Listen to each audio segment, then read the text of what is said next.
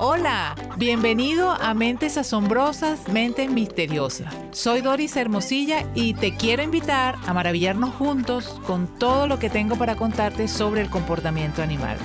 Nunca verás a los animales de la misma forma después de escuchar cada uno de estos episodios. Sin más demora, comencemos. ¿Sienten rencor y se vengan los animales? En algunas especies la respuesta es un sí rotundo. ¿Cuáles serían las razones?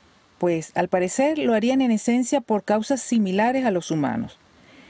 La venganza es compleja, parece una acción motivada por una cantidad de emociones, que podríamos compararla a una cebolla, un montón de capas que se sobreponen unas a otras. Podría resumirse como el deseo instintivo de devolver cualquier mal recibido, como en un intento de equilibrar una situación que nos parece injusta. Puede observarse este comportamiento frecuentemente entre primates. También entre los cuervos se ha observado castigos instantáneos contra congéneres que hacen algún daño, por ejemplo, robar comida a otro cuando la tiene en su pico. Pero si nos fijamos bien, esto sería algo que se produce de inmediato, como producto de un arrebato. Digamos que no tiene esta cosa de ser planificado, ¿no? Así que probablemente no pueda esto denominarse venganza, ¿cierto? Porque como te dije antes, la venganza es más compleja. Por un lado, la venganza requiere buena memoria, requiere también cierta premeditación. Los elefantes, como sabemos, poseen un hipocampo muy grande y esta parte del cerebro está relacionada al procesamiento de emociones y a la memoria ha sido documentado comportamientos rencorosos y vengativos de elefantes hacia cuidadores en zoológicos o adiestradores de circo que utilizan métodos coercivos para lograr que les obedezcan. ¿Se están vengando de los humanos que les maltratan sistemáticamente? Bueno, una memoria tan fantástica como la de los elefantes es capaz de guardar muchos recuerdos. Y además se ha demostrado que poseen emociones como el amor, Así que si son capaces de sentir amor, podríamos pensar que también son capaces de odiar. La doctora Joyce Poole, quien lleva estudiando a los elefantes en estado salvaje desde hace 35 años, piensa que el hecho de dispararle a los elefantes por la caza furtiva, cosa que afecta profundamente a una especie que tiene una rica vida familiar, podría generar indudablemente rencor y deseos de venganza en los parientes. Los humanos somos el enemigo número uno para los elefantes, por lo que es frecuente, tanto en África como en Asia, que grupos que están en libertad ataquen a los humanos. Estas acciones violentas podrían deberse al rápido deterioro de su hábitat, además de las agresiones a las que han estado sometidos por tantos años debido justamente a la caza furtiva. Los chimpancés guardan perfectamente en su memoria quiénes son sus amigos y quiénes son sus enemigos, cosa que toman en cuenta al momento de agredir a otro. Esto para evitar que los amigos del agredido busquen luego vengarse. Los macacos también lo hacen. Si no pueden atacar a quien les ha hecho daño porque es mucho más fuerte, lastimarán a un familiar del atacante que sea más débil. Obviamente no podemos conocer su intención, porque no podemos preguntarles qué planean hacer o por qué hacen esto o aquello. Pero en estudios de primates en cautiverio se ha observado que cuando un individuo es atacado de alguna manera, la probabilidad de que el ataque a alguien relacionado con su agresor es mayor. Por lo general existe una preferencia por atacar a un tercero asociado con el agresor original en contraposición al agresor real. Este fenómeno también se ha observado en hienas manchadas y en su mayor parte estos actos de venganza, entre comillas, tienen lugar poco después del ataque. La violencia está presente en la naturaleza de varias formas.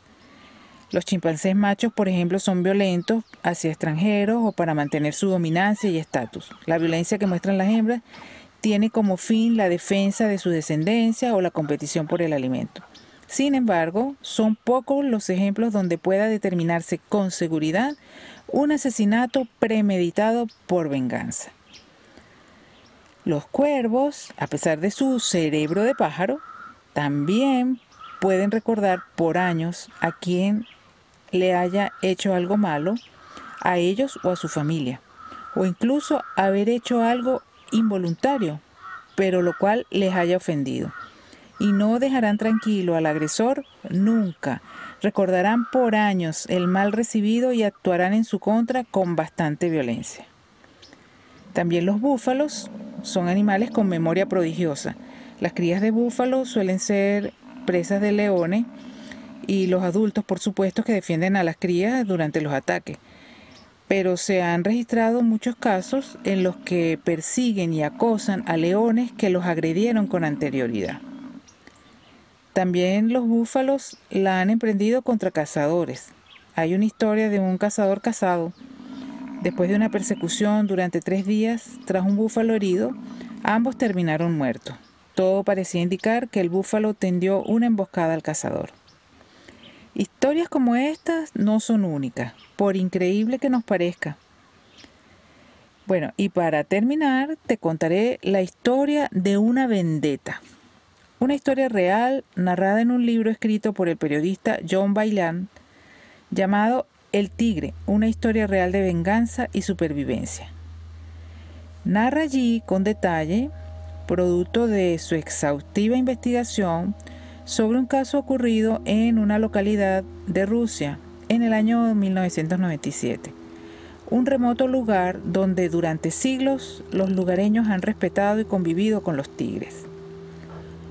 Un hermoso ejemplar de tigre siberiano, todo músculos, con unos 300 kilogramos de peso, un manto a rayas color oro, zarpas filosas, cortantes y precisas como un bisturí, una mirada enigmática y veloz como un rayo, es uno de los protagonistas de esta historia. La historia comienza cuando Vladimir Markov, un cazador furtivo, disparó hiriendo a un tigre, pasando luego a robar parte de la presa que éste había logrado cazar.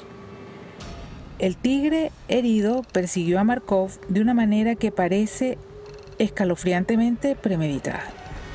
El tigre vigiló la cabaña de Markov, destruyó sistemáticamente todo lo que tuviera su olor y luego esperó pacientemente junto a la puerta principal a que regresara a su casa.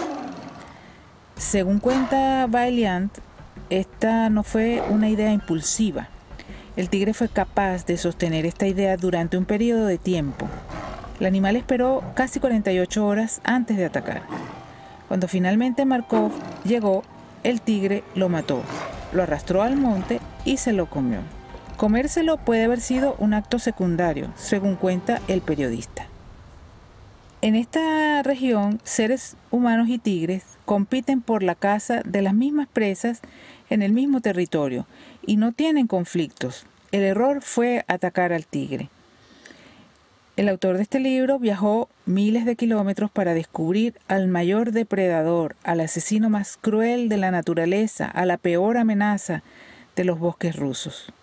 Y no lo encontró, o mejor dicho, sí, lo encontró, pero no era el tigre, era el hombre.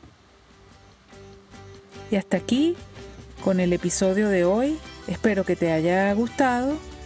Si te gustaría escuchar acerca de algún tema en especial, házmelo saber a través de las redes y con mucho gusto lo agendaré para comentarlo en algún otro capítulo. Hasta la próxima. Gracias.